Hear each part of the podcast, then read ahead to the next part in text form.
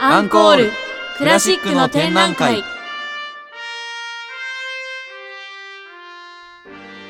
皆さんはクラシックはお好きですか？クラシックと聞くとなんだかお堅いなと考えているそこのあなた。この番組はそんなあなたにもクラシックがお好きなあなたにもとっておきの番組です。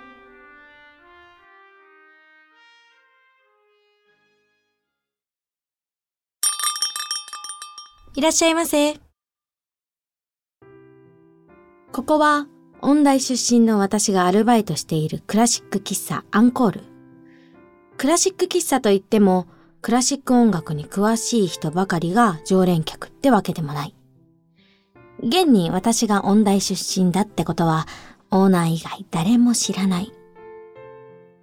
最近先輩がクラシックに目覚めたらしく、バイト中豆知識をずっと話してて。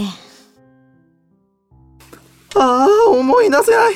ここまで出かかっているのに。どうしたんですか内田先輩。あ、萌えちゃん、いいところに。はい。この曲なんだけどさ、なんだっけ、あの、あれのさ、えっと。ああ、人形の夢と目覚めですか？いや、だから違くって、いや、タイトルはこれですよ。いや、だから作曲家は思い出せないんですけどね。いや、だから違うんだよ。留守電じゃなくてさ、何かで鳴ってるじゃん。ああ、そういうこと。なんだっけな。なんかで鳴ってんだよな。お風呂が沸きましたってやつじゃないですか？ああそれだよそれ、うん、もうちょっといきなり立ち上がらないでくださいよ。ああすっきりした。これで昼寝できそう。ちょっと内田先輩これから仕事ですよ。おやすみ。ちょっと。というわけでねはい。本日は、うん、人形の夢と目覚め。ああねこれ多分日本の人は、うん、あの、お風呂が沸きましたの、多分そのイメージめちゃめちゃ強いんじゃないかな。そうですよね。うん。え、強いですよね。強いです、強いです。いや、なんか私もなんか CM だけじゃなくて、うん、家の給湯器かなんかも、ちっててててててって言ってたなっていう、記憶めちゃめちゃあるんですよね。僕もむか、前の家だっけなこれだった気がしますね。うん、お風呂が沸きましたっていうやつですよね。そう。てててててててお風呂が沸きましたって言ってやる。そう、違うのをね、やってる人もいますけど、結構これ使われてるのも多いですよね。そう、多いなっていうので、多分それで知ってる人が多いんじゃないかなと思うんですけど、結構ピアノの初歩的なというか、始めたてぐらい、小学生ぐらいの時に、なんかコンクールの課題曲になってたりとか、あとはその練習曲集として使うことが多い曲ではあるんですね。で、この人形の夢と目覚めっていうものを作曲したのが、テオドール・エステン。えっ、と、英語読みだと、セオドラ・オースティン。おー、なるほど。うんっていう方なんですけど、その人が作曲した、まあ、ピアノの商品っていうあの小さなまあ曲ですね。なるほどね。名前言われても全然ピンとこないんですけど。そう、なんか、あのね、あの、あの、店員萌えちゃんも言ってましたね。はいはいはい、名前は思い出せないって言って、なんかピンとこないなっていう方いると思うんですけども、まあ、あの、ドイツのと、ピアノの、まあ、教師兼作曲家なんですけど、なるほど。まあ、その英語読みのオースティン、まあ、エステンは、うん、1813年から1870年まで生きた、まあ、そのベルリンを拠点としたドイツのピアノの先生で作曲家なんですね。確かになんか先生感すごくないですか、うん、確かにあの 曲の感じがね、うん、なんかあんまりこう作曲家っぽくないというかちょっとこう、うん、あの教えに基づいた感じがするのはありますよね。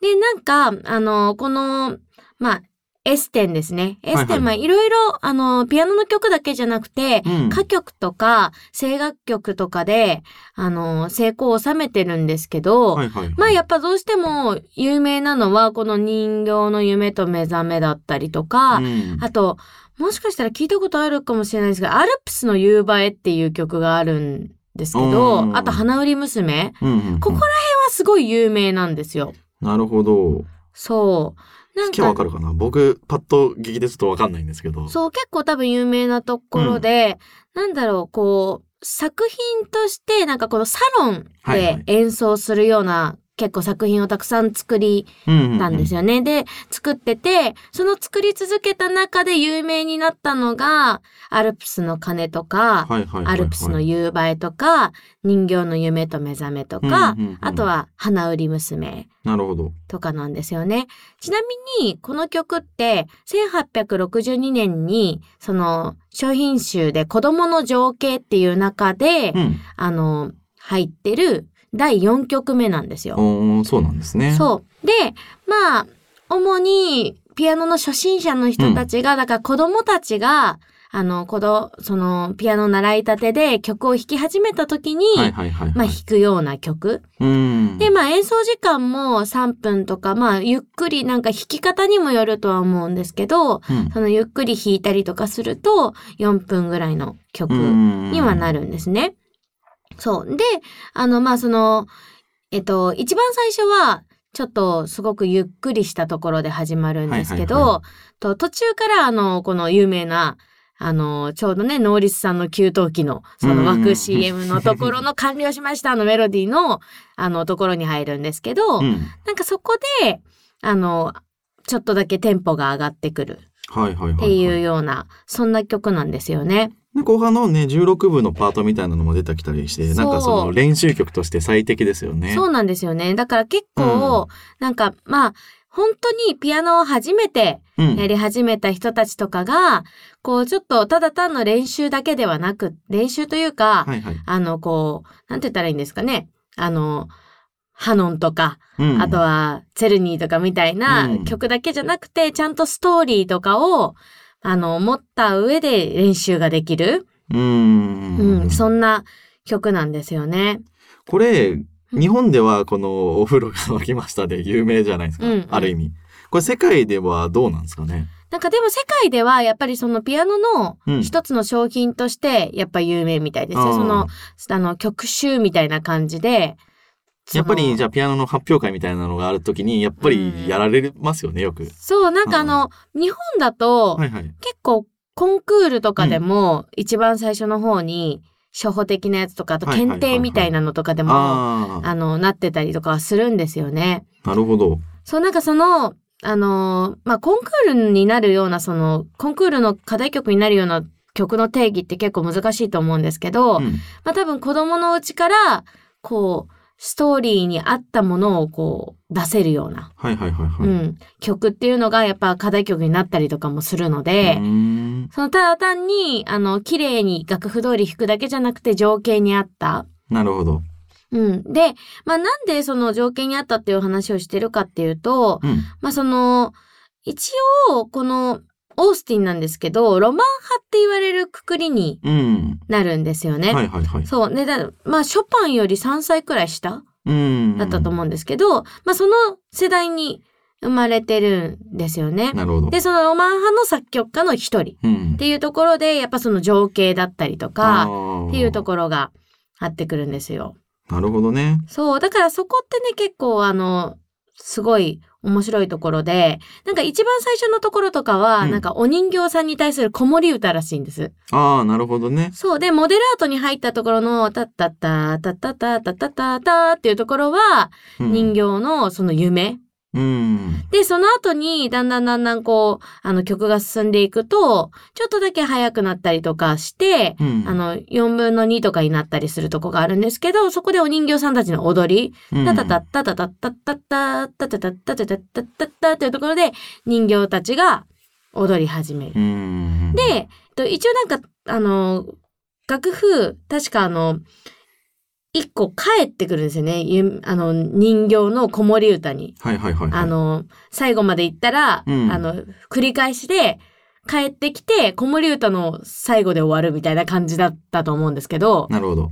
そう、なんかまあ、演奏の仕方っていろいろあると思うんですけど、うんなんかそういう感じで、こう、うんどんどんどんどんこう帰ってきて、また夢に落ちるみたいな。なんかそういうちゃんとストーリーがある。なるほどね。う。うんん。そう、だから、あのーこの曲聴いて結構、ね、子供たちとかも楽しいなって思うことも多いと思いますし、うんあとは、なんか子供のためのクラシックみたいなのにやっぱ絶対に入ってる。ああ、確かに。うん。そう、だから私もそういう印象があるので、うんなんかね、皆さんもぜひね、あのーこれをお子さんと聞いてもらったりだとか、知り合いのお子さんにぜひ聞いてみてなんて言って聞いていただければいいと思います。それでは曲の方に行きましょうか。と、セオドーラ・オースティン作曲、人形の夢と目覚めです。どうぞ。どうぞ。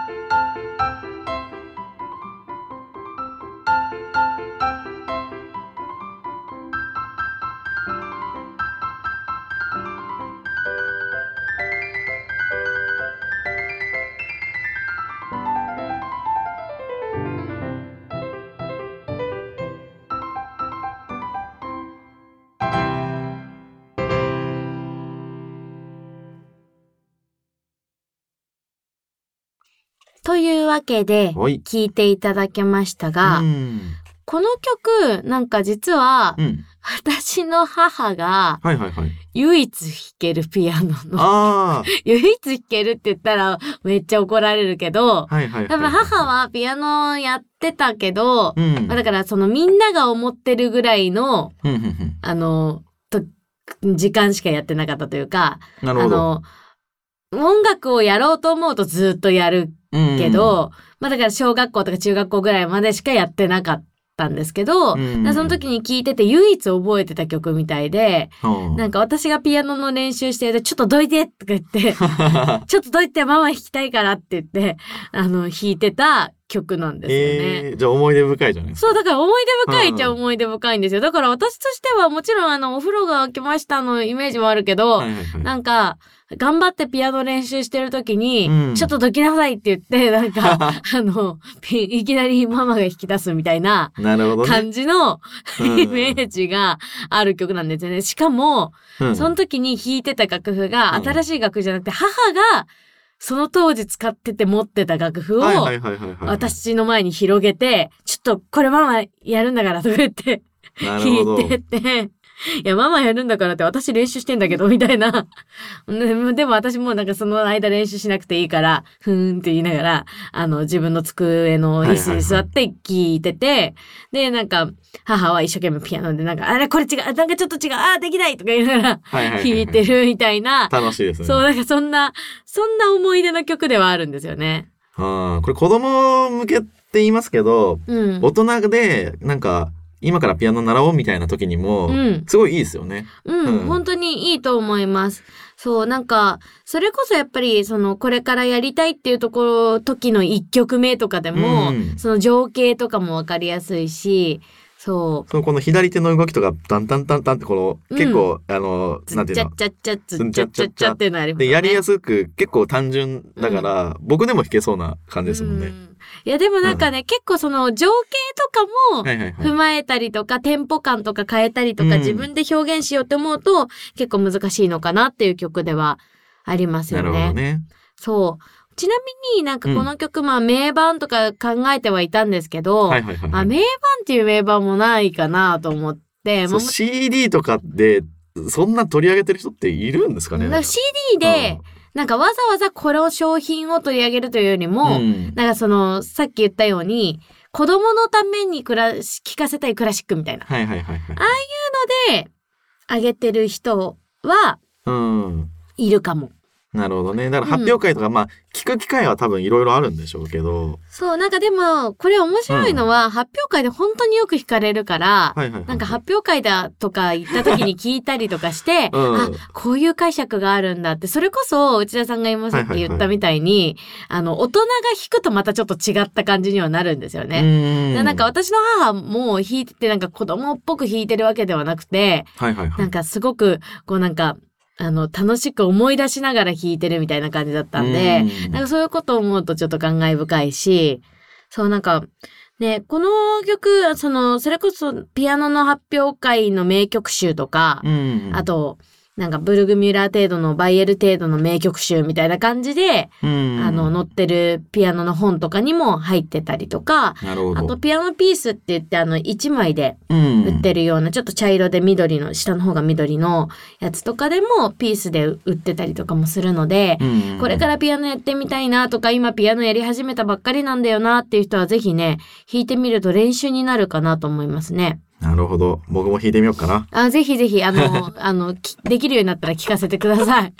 私もなんかねこれ弾けんのかな、久しぶりになんか弾きそう弾そう。い弾いたことはあるんですか？なんか弾いたことはその発表会とかで弾いたことはないんですけど、うん。それこそ母が弾いてるのをうん。聞いて、なんか違う、多分楽譜と書いてあること違うとか思って、うん。なんか貸してって言って、ジうんェジェジェジェジェジェって言うの。もうだから、あの、間違えてる音とかも結構、うん。母が間違えてる音と同じ音弾いてるかもしれない。ああ。だからもう、あんまり私も楽譜見ないから、なるほど。そう耳で覚えちゃう。一生懸命耳で覚えたやつ、あの、うん母が弾いてるの耳で覚えたやつをチャッチャッチャって弾いてたみたいななるほどね。感じかなと思います。うん。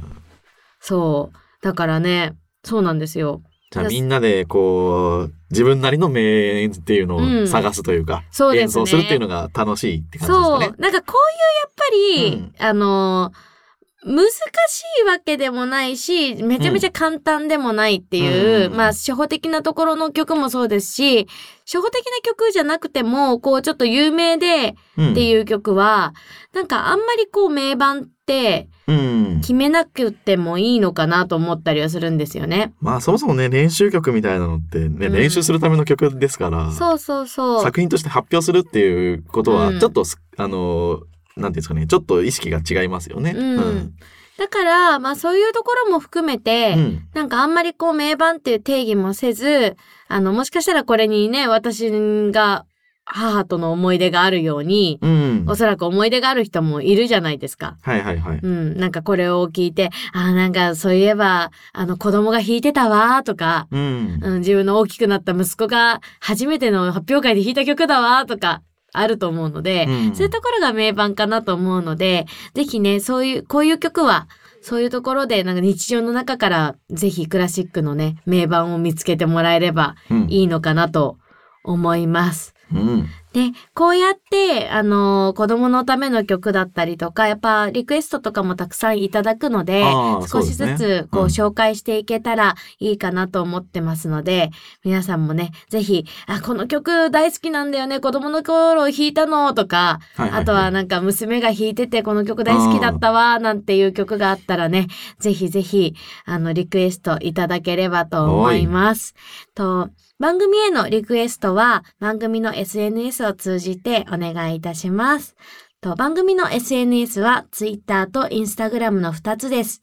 Twitter は、アットマーク、アンコール、アンダーバー、クラシック、アットマーク、ENCORE、アンダーバー、CLASSIC です。うん。そしてインスタグラムは、アンコール1029アンダーバークラシック、ENCORE1029 アンダーバー CLASSIC です。ぜひチェックしてみてください。おい。というわけで、本日はいかがでしたでしょうか、うん。ね、またこういった特集もできればと思います。はい。そんなわけで本日のパーソナリティは岩井萌と内田でした。ブラビーさよなら。